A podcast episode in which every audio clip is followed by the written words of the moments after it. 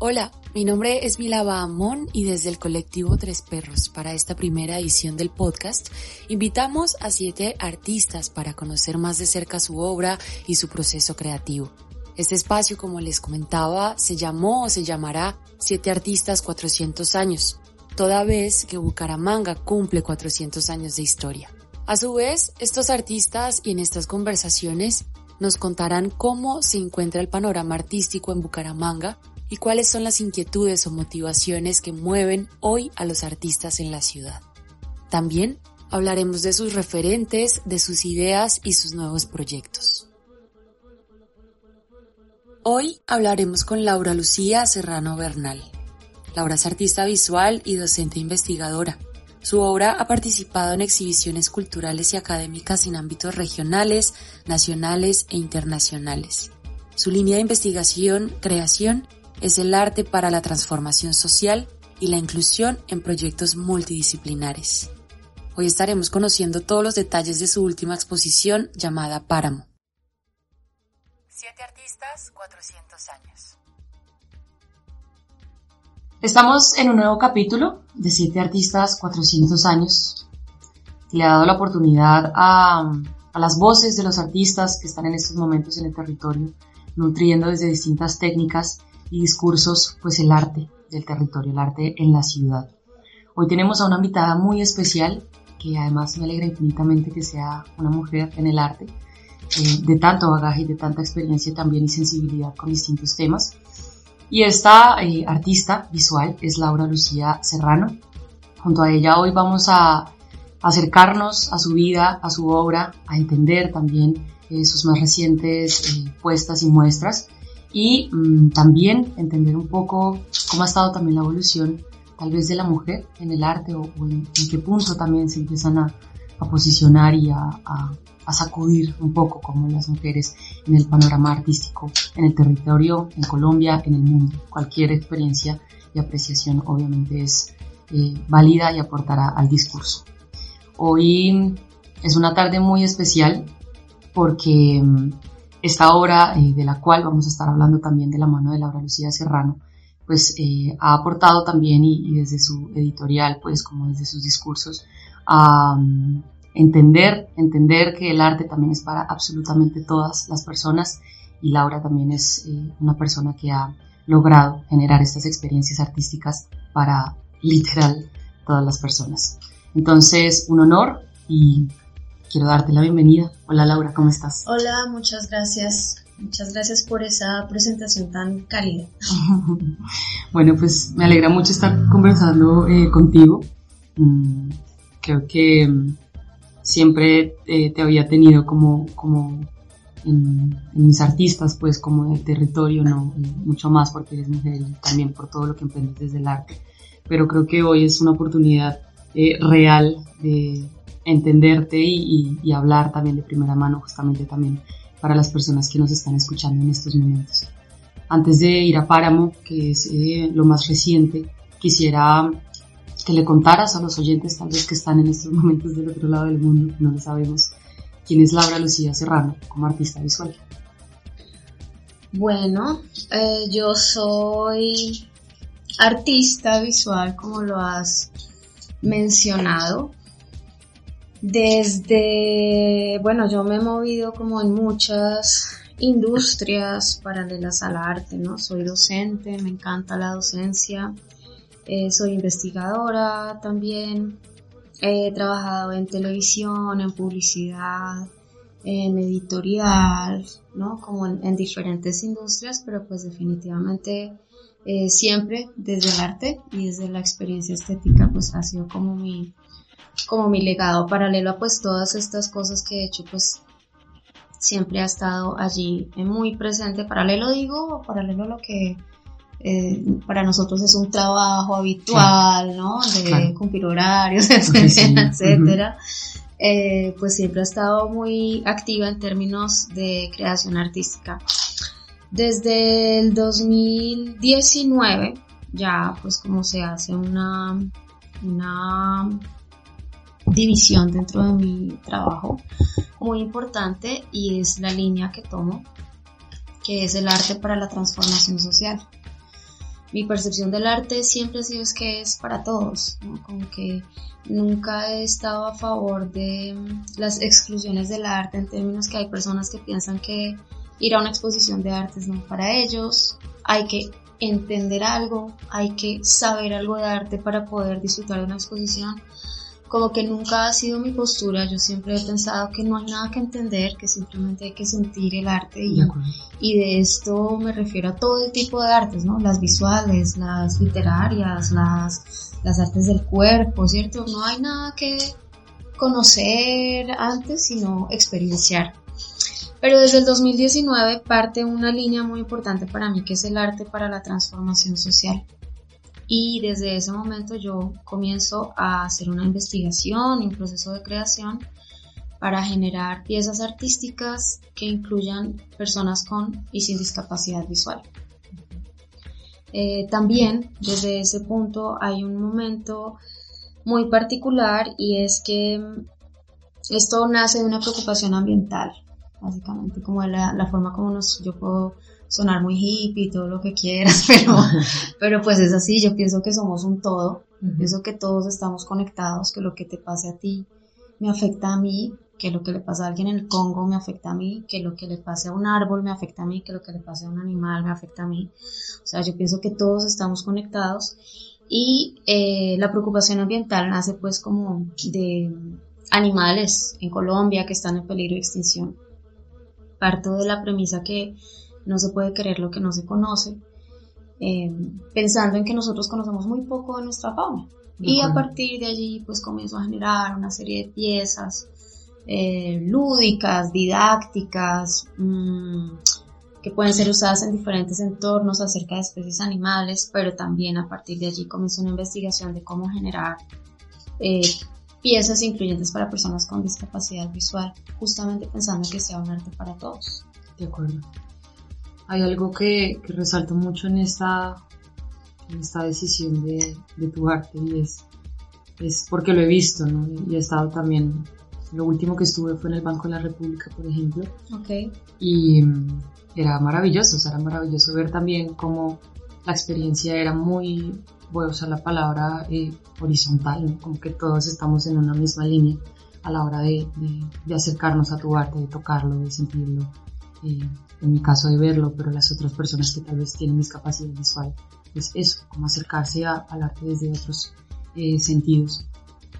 Estando en este punto de, esta gran inclusión que haces también desde tu arte, lo que adelantas, quisiera también que, nos contaras y que le contaras a las personas que nos escuchan también eh, cuáles son esas técnicas, esas técnicas que, podemos presenciar eh, en tu arte, porque entiendo que abraza todo esto que ya nombramos, ¿no? Eh, el tema territorio, el tema eh, de, las especies, eh, la tierra como tal, los animales en vía de extinción, pero cómo en sí las personas se acercan a tu arte, por ejemplo, cómo, cómo la sienten, qué técnicas estás usando para que las personas puedan vivir pues, tus, tus, obras. Bueno, hay, hay varios momentos.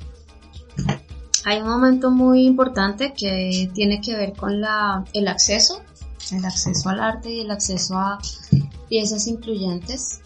Y para eso yo encuentro la respuesta en tecnologías como Internet. Entonces hay una serie de materiales, de archivos digitales que se encuentran publicados en la página web de este gran proyecto sombrilla que se llama Invisibles, el IN tachado, ¿sí? Se trata de hacer visible lo que no es visible. Y allí pues hay una serie de mm, archivos descargables. Entonces, ¿qué pasa? Si tú quieres eh, tener material acerca de los anteojos o acerca de los hormiguero gigante, pues te vas a la parte de descargables y allí vas, vas a encontrar figuras articuladas, vas a encontrar moldes para hacer máscaras con la impresora de tu casa y vas a encontrar moldes para hacer máscaras táctiles eh, lo cual le va a permitir a una persona con discapacidad visual tener una experiencia táctil frente a esta máscara.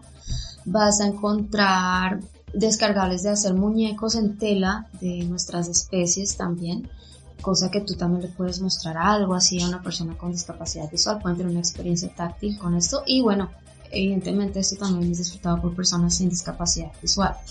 Esa es como la parte de reproducción y de piezas y, y de alcance. Mm. Hay otra parte que tiene que ver con la mm, investigación de materiales aptos para generar piezas para personas con discapacidad visual. Dentro de la primera etapa se generaron una serie de piezas muy rígidas, porque ahí mi inquietud era la reproductibilidad. Entonces se hicieron una serie de ilustraciones táctiles que podrían ser hechas en una máquina láser. Solo descargas el archivo y mandas a hacer el corte láser y en el material que tú quieras, ¿sí? en peluche o en tela o en madera, lo que quieras, y puedes hacer la figura. Y ahí pues también está un poco lo de la reproductibilidad. Pero pues sin embargo sabemos que los materiales rígidos no son muy agradables para las personas con discapacidad visual. Y dentro de lo más agradable pues está el textil. Lo que más se disfruta es el textil y el textil también tiene muchísimas, muchísimas variantes, ¿no? Muchos, tienes la posibilidad de bordar, tienes la posibilidad de hacer cortes láser, tienes la posibilidad de coser, tienes infinidad de materiales, entonces puede ser una experiencia estética mucho más rica para una persona con discapacidad visual. La desventaja allí pues es la permeabilidad, permeabilidad en el tiempo. Okay porque pues se dañan, claro, se llenan de polvo, se mojan, se lo comen las polillas, ¿no? Claro, claro. Pero pues bueno, te da la opción de generar una experiencia muy agradable. Y es allí pues donde varias de las piezas que yo hago en esta nueva etapa son básicamente piezas textiles. Dentro del textil también ocurre algo muy lindo y es que eh, también puedes tener interacción con esas piezas. Eh, no solamente se generan por decirlo de forma coloquial, cuadros, cuadros textiles, sino que piezas de interacción. Entonces tú puedes generar máscaras. En, en una etapa anterior, pues generamos, por ejemplo, alas de cóndor para que la gente se las ponga y sienta el peso y el tamaño de las alas de un cóndor y, y se conviertan en cóndor por un ratito y, y, piensen en el tamaño de este animal. Hicimos una cría de oso hormiguero gigante. El oso hormiguero gigante carga su cría durante un año. Entonces imagínate una mamá cargando a su hijo durante un año, una mamá de este tamaño, cargando a su hijo de un año que ya tiene el tamaño que ella tiene. Sí, tú podrías pensar que se están apareando, pero no, es la mamá cargando a su hijo. Mm. Entonces, eh, para que las personas tengan la experiencia de cargarse ese oso, sentir el peso, es como, mm, procuro una experiencia que va más allá del tacto, sino de la experiencia, la experiencia estética es lo que nos hace sentir vivos. Claro. Entonces, eh, se trata no solamente, sí, mira, puedes tocar esto, esto es rígido, esto es blando, esto es arriba, esto es abajo, sino puedes tener una experiencia más completa, eh, no solamente palpando, sino sintiendo, en tu cuerpo este tipo de elementos.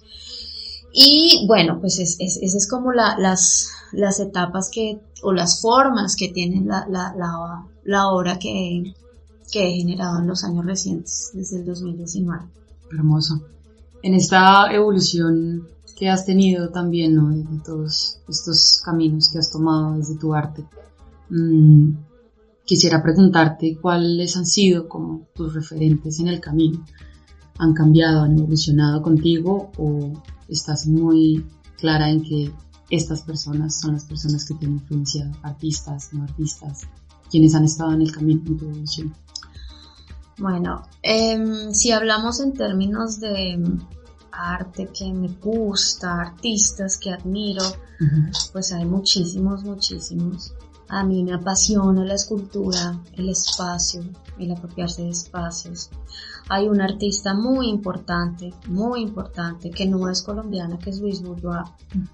Es un artista fascinante porque ha pasado por muchas etapas dentro de su carrera como escultora, o sea, hace desde bronces hasta textiles interviene espacios, hace piezas pequeñas, o sea, es como para mí un artista que se mueve mucho y son de los que más me gustan, no los que se casan con una técnica o con un estilo, sino los que tienen, se dan la oportunidad de hacer mil cosas.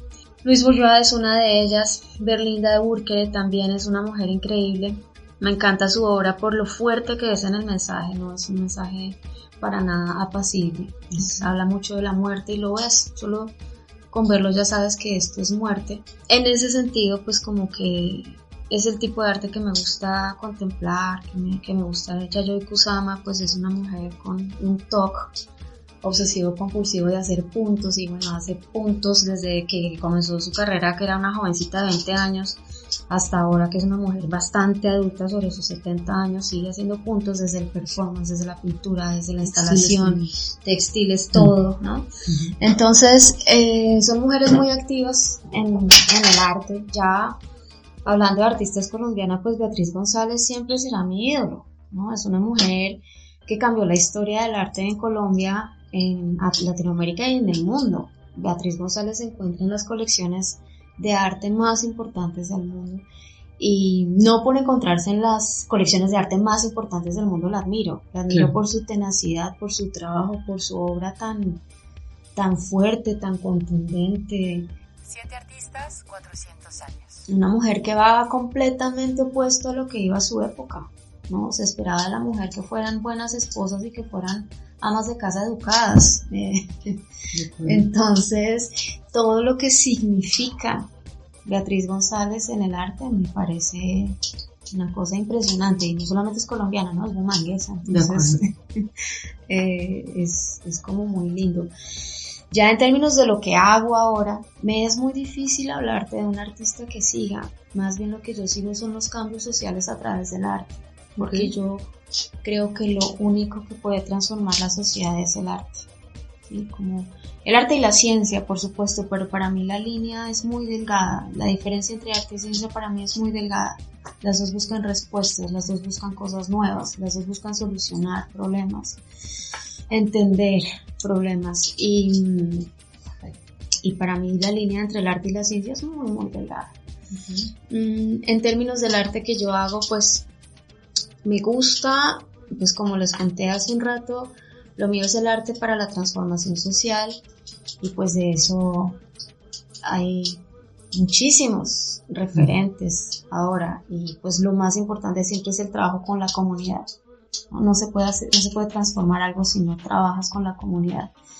Entonces, eh, He son unos de los referentes del colectivo Blue, que también mezclan 20.000 obras, hacen graffiti animado. ¿Cuándo podríamos hablar nosotros de graffiti animado? Hacen graffiti animado, hacen intervenciones en espacio público gigantescas. Bueno, son como, como muchas cosas que realmente cambian una, una comunidad.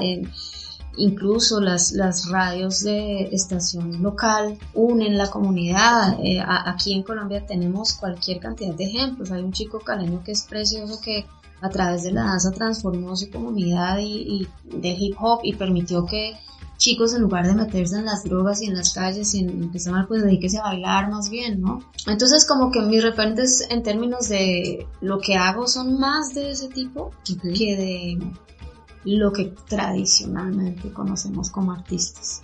Ya. Bueno, pues hay que, hay que seguir, yo creo, en este punto y, yo estoy muy ansiosa de, que sigas creando realmente porque creo que, lo valoro un montón y, y quiero seguir, o sea, quiero seguir viendo como para dónde también va tu exploración. Eso es algo que admiro mucho también de, de todas las mujeres con las que pues he visto o están en mi radar, están en mi panorama no solamente en lo artístico, en lo cultural, en la gestión, en la producción, en todos los gremios. Y siempre me sorprendo, como que siempre me sorprendo más y más y digo como, bueno, quiero más. Entonces, estaremos hablando en, el siguiente podcast eh, cuando, cuando estés ahí con, con todo lo nuevo. Hablando de lo nuevo o de lo reciente, quisiera que, mm, habláramos de Páramo, que es esta última eh, muestra que, tuviste de la mano pues de esta beca de Bucaramanga Cree en tu Talento, que abrió el 5 de diciembre y va hasta final de año, bueno, final de año entre comillas, va hasta el 23 de diciembre. Em, y quisiera eso, que nos contaras cómo estuvo este proceso, eh, cómo te sentiste también creando pues eh, esta muestra y también detalles, ¿no? Tú sabes que estamos en estos momentos pues haciendo esto a través del sonido, no vamos a poder ver ni tocar, entonces quisiera que, fue, que fueses como lo más detallada y específica para que a través de tu narración podamos vivir un poco lo que está sucediendo. Vale, bueno, pues entonces, como les contaba hace un rato, eh, hay un proyecto grande, una gran sombrilla que se llama Invisibles, se trata de hacer visible lo invisible. En esta etapa, en la segunda etapa de Invisibles, yo tuve la oportunidad de visitar diferentes territorios de Colombia para conocer un poco más de las especies en las que, eh, de fauna en las que estaba trabajando. Entonces, para mí conocer el lugar de estas especies es fundamental porque hay información que tú encuentras en los libros, pero hay información que solamente obtienes de la experiencia. Y más cuando estoy hablando de pensar en un público con diferencias sensoriales. Entonces, vivir la experiencia del territorio, sentir el aire, sentir el frío, sentir el calor, sentir el cansancio, sentir el cambio de altura, eh, ver los diferentes paisajes, mm, poder tocarlos, es algo que alimenta muchísimo mi creación artística. Páramo nace pues de una fascinación por el páramo, o sea, yo no conozco la primera persona que haya visitado un páramo y diga cosa tan horrible, no, es una cosa mágica, el páramo tiene una magia impresionante. Y dentro de las visitas de campo que yo hago, yo tomo muchas fotografías y tomo fotografías de microcosmos que encuentro en esos lugares, de la vegetación, de las huellas que deja el clima en ciertos lugares, de las plantas, ¿no? Como de diferentes cosas que me llaman la atención, tomo fotografías. Entonces, primero poder visitar el espacio, el territorio, segundo poder tomar un registro fotográfico eh, puntual de lo que me llama la atención, tercero poder sentir este espacio, pues hacen forma, perdón, forman parte de, de mi proceso de creación. Páramo nace pues de esta fascinación con este territorio y allí procuro generar inicialmente tres piezas, ¿no? La idea es que esto va a seguir creciendo. Eh, como sabemos, pues está pues en, en, los procesos de creación no, no, paran, sino que son crecientes, mutantes, ¿no? Entonces esta es como la primera parte de Páramo, me atrevería yo a decir, es la primera parte de Páramo y está compuesto por tres piezas. Una pieza que podría describirse como una vista aérea de una laguna del páramo, en donde se encuentra una forma de laguna en el medio que está rodeada por una especie de piedra, si quisiéramos llamarlo de esa forma, y otra especie de cambios de vegetación alrededor de esta laguna. Estas piezas son piezas textiles, están hechas en diferentes técnicas de bordado y de textil. En esta primera pieza que es como la vista aérea de la laguna, está, está hecha de tal forma que tiene diferentes niveles. Entonces visualmente tiene diferentes colores y táctilmente tiene diferentes alturas y tiene diferentes texturas para que tú puedas diferenciar el, eh, a través del tacto sensaciones, unas más gruesas, unas más delgadas, unas más rígidas, unas más suaves, unas más sutiles, otras más burdas. Em, bueno, nos habla un poco de esto. La segunda pieza nos habla acerca del agua y las ondas del agua, principalmente. Entonces es una pieza que no tiene muchos relieves, pero sí tiene unas líneas marcadas, que son las líneas que forman las ondas de agua y por supuesto está hecha en tonos azules para las personas que vemos. Pero las líneas, estas líneas que marcan las ondas del agua es lo que le permite a una persona con discapacidad visual hacer recorrido por la forma, las formas que crea el agua cuando se mueve. Y la tercera pieza hace caso a, eh, puede ser dos cosas, pero mi inspiración definitivamente fue el musgo y el tipo de vegetación que nace de las piedras en el páramo. Es un mini bosque. se genera un mini bosque y se generan diferentes niveles de estos mini bosques. Ves como mini montañas y mini eh, desiertos y hay texturas que son que pican, hay texturas que son suaves. Entonces esta tercera pieza nos habla como ese microcosmos que existe en el musgo, en las piedras del páramo, que tú podrías pensar que son súper suaves, que están llenos de agua y por el contrario son más bien rígidos y, y duros y bueno, visualmente se acerca muchísimo y táctilmente también. Entonces, em, estas son las tres piezas que a su vez están acompañadas por un paisaje sonoro. En el páramo del almorzadero se han detectado cerca de 52 especies de aves, aunque cuando tú vas al páramo es muy extraño que tú escuches algo. o sea, generalmente en el páramo no se escucha nada, nada, silencio. Pero si tú te acercas mucho, si vas con el equipo necesario, apuntas a donde tienes que apuntar, vas a poder registrar el sonido de estas aves. Y em, existen cerca de 52 especies en, el páramo del almorzadero de aves. Entonces nosotros tomamos mm, los sonidos de estas aves y se hizo un paisaje sonoro. Digo paisaje sonoro porque no pretende crear una realidad de lo que tú escuchas en el páramo, porque en el páramo no escuchas eso, sino más bien que conozcas el tipo de sonidos que, hacen estas aves. Entonces, estas piezas táctiles, o sea, vista aérea, agua, musgo, están acompañadas de un, de un paisaje sonoro que se activa por un sensor de movimiento.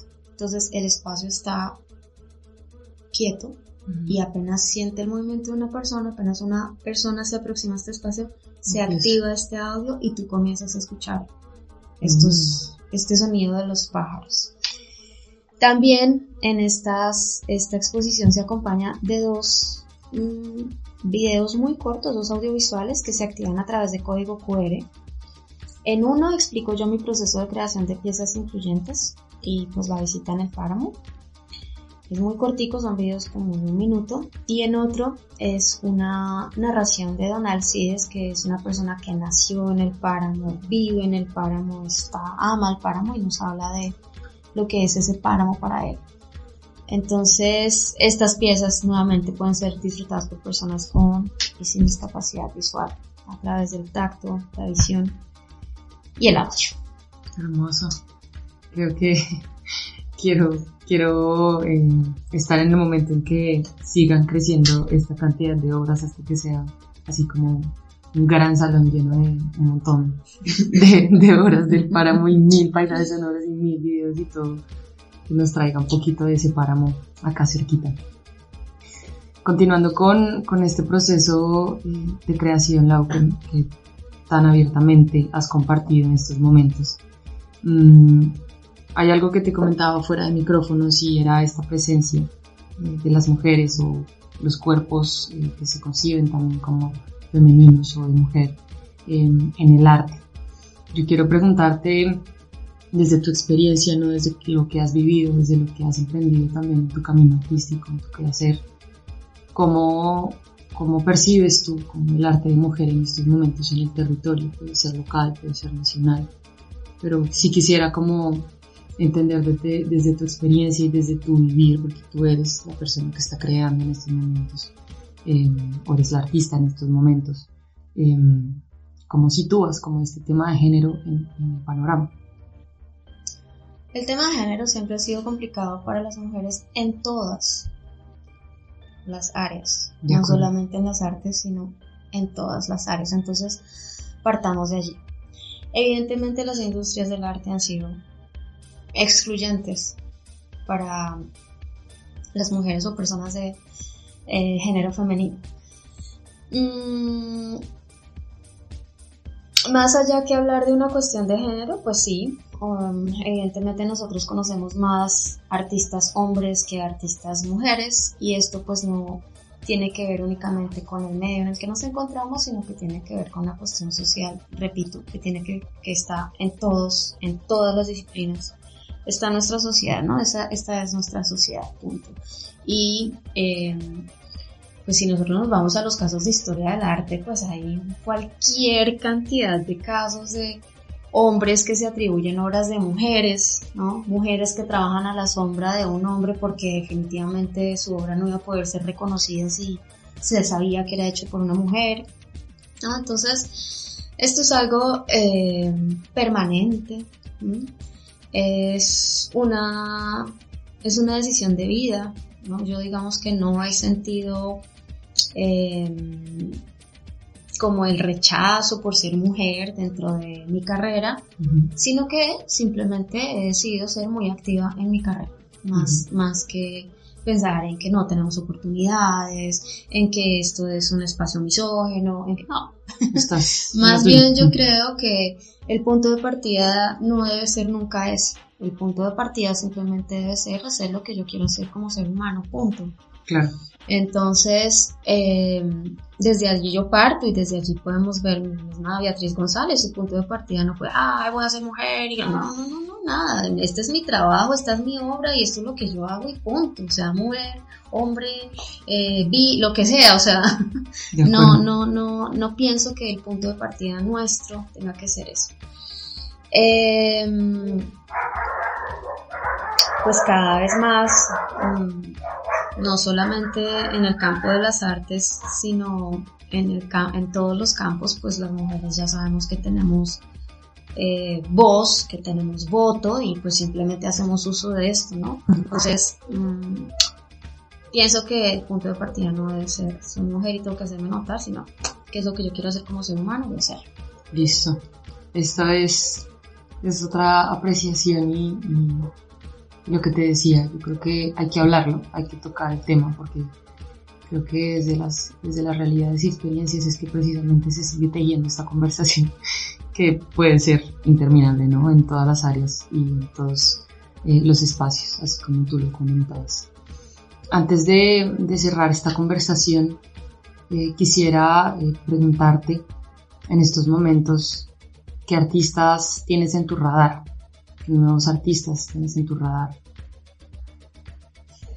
Bueno, mm, si me preguntas específicamente en Bucaramanga, qué artistas eh, podría, qué nuevas propuestas de arte están ocurriendo, necesariamente tengo que hablarte de eh, alguien que justamente ha trabajado conmigo eh, desde hace un tiempo, pero que por supuesto tiene su obra y su propuesta artística que es muy diferente a la mía y siento que es una de las personas que más proyección tiene en el arte local, regional, nacional. Eh, se trata de Carlos Alfonso Hernández. Es escultor, pero es una persona que está muy pendiente de los nuevos medios y de la fusión de diferentes técnicas artísticas para generar su obra. Él trabaja con modelado en 3D, trabaja con la posibilidad de convertir objetos en otro tipo de cosas, eh, sean funcionales o no.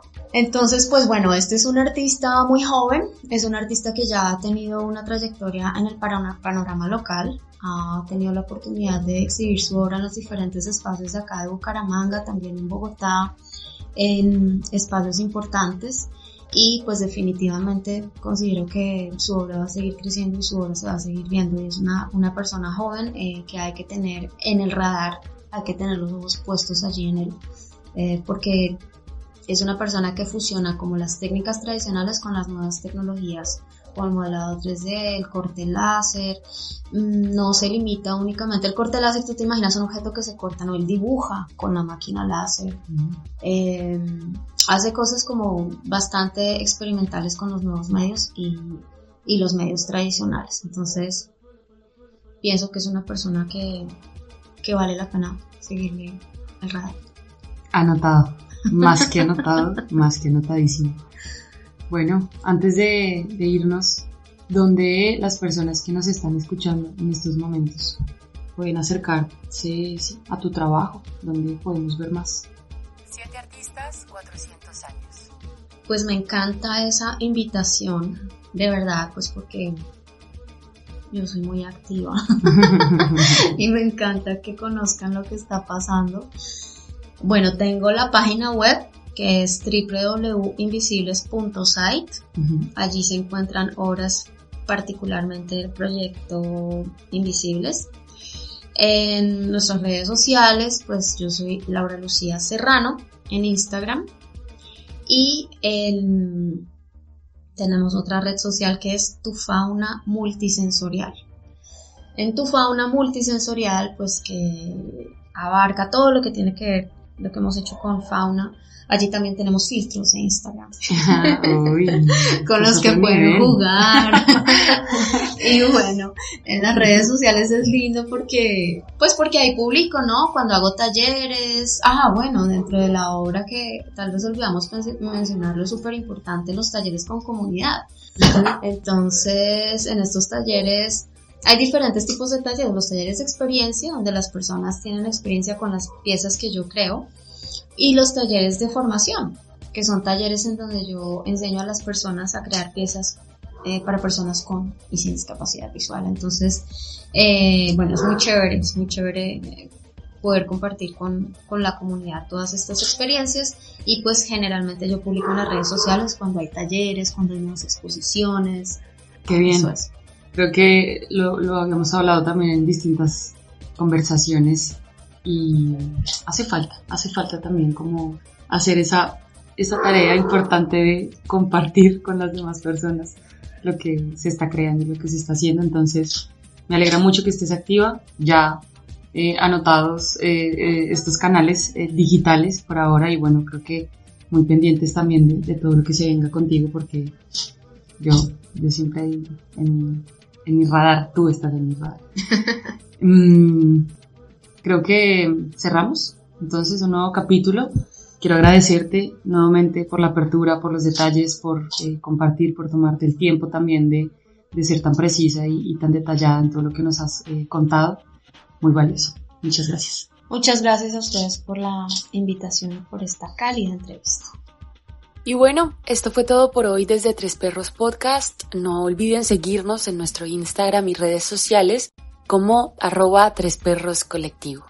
Ahí seguimos ladrando. Chao.